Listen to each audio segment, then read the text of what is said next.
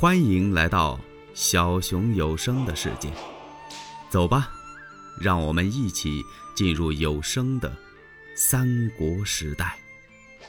这第二天一早上朝，董卓是带剑出班，几步走到龙书案前，往这一站，目露凶光，手按佩剑，把众文武都给吓坏了。他看了看这些文武大臣，列位大人，请了。大家赶忙向他拱手：“啊，丞相，丞相！当今天子暗弱无能，统政慌乱。啊，说现在这个皇上啊，什么都不是，一点本事没有，他根本管理不了国家大事。不可以奉宗庙，我今日要废帝，为红龙王，立陈留王刘协为君。”啊！如有不从者，推出午门，斩首。他这话音刚这么一落，再看他那干儿子吕布，刚当当把手中这方天画戟这么一抖，哎呦，好紧张啊！当时这金銮宝殿上的空气就变了，几乎都凝结了。咔嚓一下，所有的文武都愣住了。连个出大气儿的都没了。只见董卓一摆手：“啊，动手！”哗啦啦一下子，殿脚下闯上来十几个武士，打在宝座上就把少帝刘辩给抡下去了，让他面北长跪，长跪称臣呐。然后把他的母亲何太后，还有这正宫皇娘唐妃，叭，把凤冠也给打掉了，让他们跪到少帝的身后。这时，就把陈留王刘协给扶到宝座上去了。这刘协当时多大岁数啊？九岁。他就是汉朝最后的那个皇帝，汉献帝。当时李年号为初平元年呢。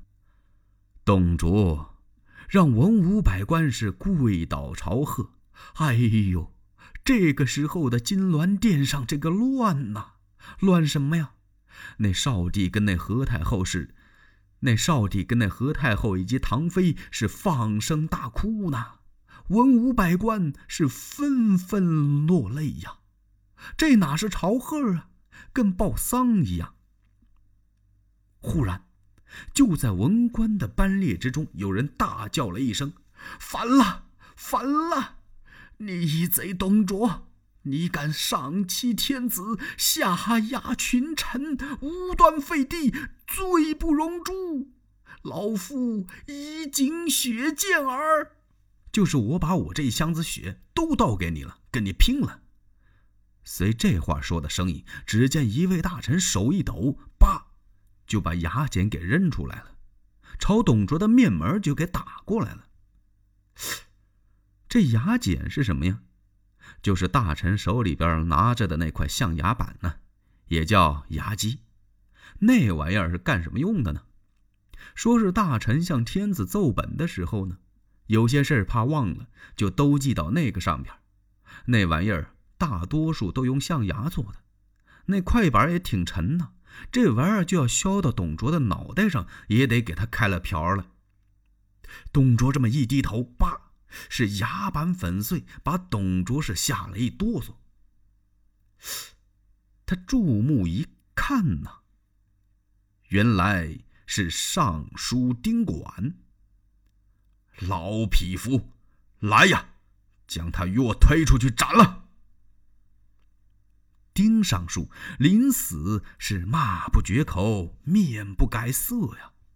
当时吓得在场的文武是面面相觑，就是你看看我，我看看你，忍气吞声，谁也不敢言语了。这位少帝刘辩呢，就算是让董卓给废了。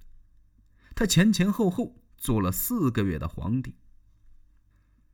董卓吩咐，把少帝刘辩和他的母后以及唐妃。押进永安宫，就给囚禁起来了。一开始啊，还给点饱饭吃，给几件衣服穿。这慢慢的，饭也不给饱吃了，衣服也不给了，天一凉啊，就冻得那少帝刘辩直打哆嗦。就这样，董卓也不放过他们。后来找了个理由，就把这连三都给害死了，把那何太后由楼上给扔下去摔死了，把那唐妃呀用白绸子给勒死了。那少帝刘辩呢，就叫李儒啊揪着耳朵用一杯毒药药酒给灌死了，灌的是七窍流血呀。杀死娘儿几个以后，就把他们埋在了荒郊野外。一代皇帝就这么样告终了。从此，老贼董卓更加肆无忌惮。他不但带剑进皇宫，而且是夜宿龙床，奸淫宫女，无恶不作，无恶不为呀。这年时分早春，老贼董卓来了兴致，他要干什么呀？他要亲统五百铁甲军到城外边去行围打猎。老贼带领着这些人马走到阳城附近，在马上忽然听见一阵锣鼓声。嗯，董卓勒住缰绳，举目远望，这怎么回事啊？哎呦，这前面怎么这么热闹啊？人山人海呀！他赶忙派人过去打听，一问这才明白，感情啊，这地方有个风俗，就每逢到春二月呀，四乡八镇的黎民百姓就都到这儿来聚齐，搞一次祭祀。这祭祀是干什么呢？就是祭神的意思吧。嚯，这可热闹了！到了这天呢，这男女老少是整衣相庆呢，无论是谁。都得穿上新衣服，男的得衣冠整洁，那些妇女呢，都是光梳头、净洗脸儿、擦粉戴花，都奔这儿来。大家聚齐到一块儿，有唱的，有跳的，有耍把戏的，繁华挤挤呀。百姓们的意思就是主告上苍，求得今年呢能有个好收成吧。董卓一听，这才明白。哦，原来如此啊！老贼董卓马上传了一道令：把这个场地给我包围起来，这些黎民百姓一个不饶，都要给我斩尽杀绝！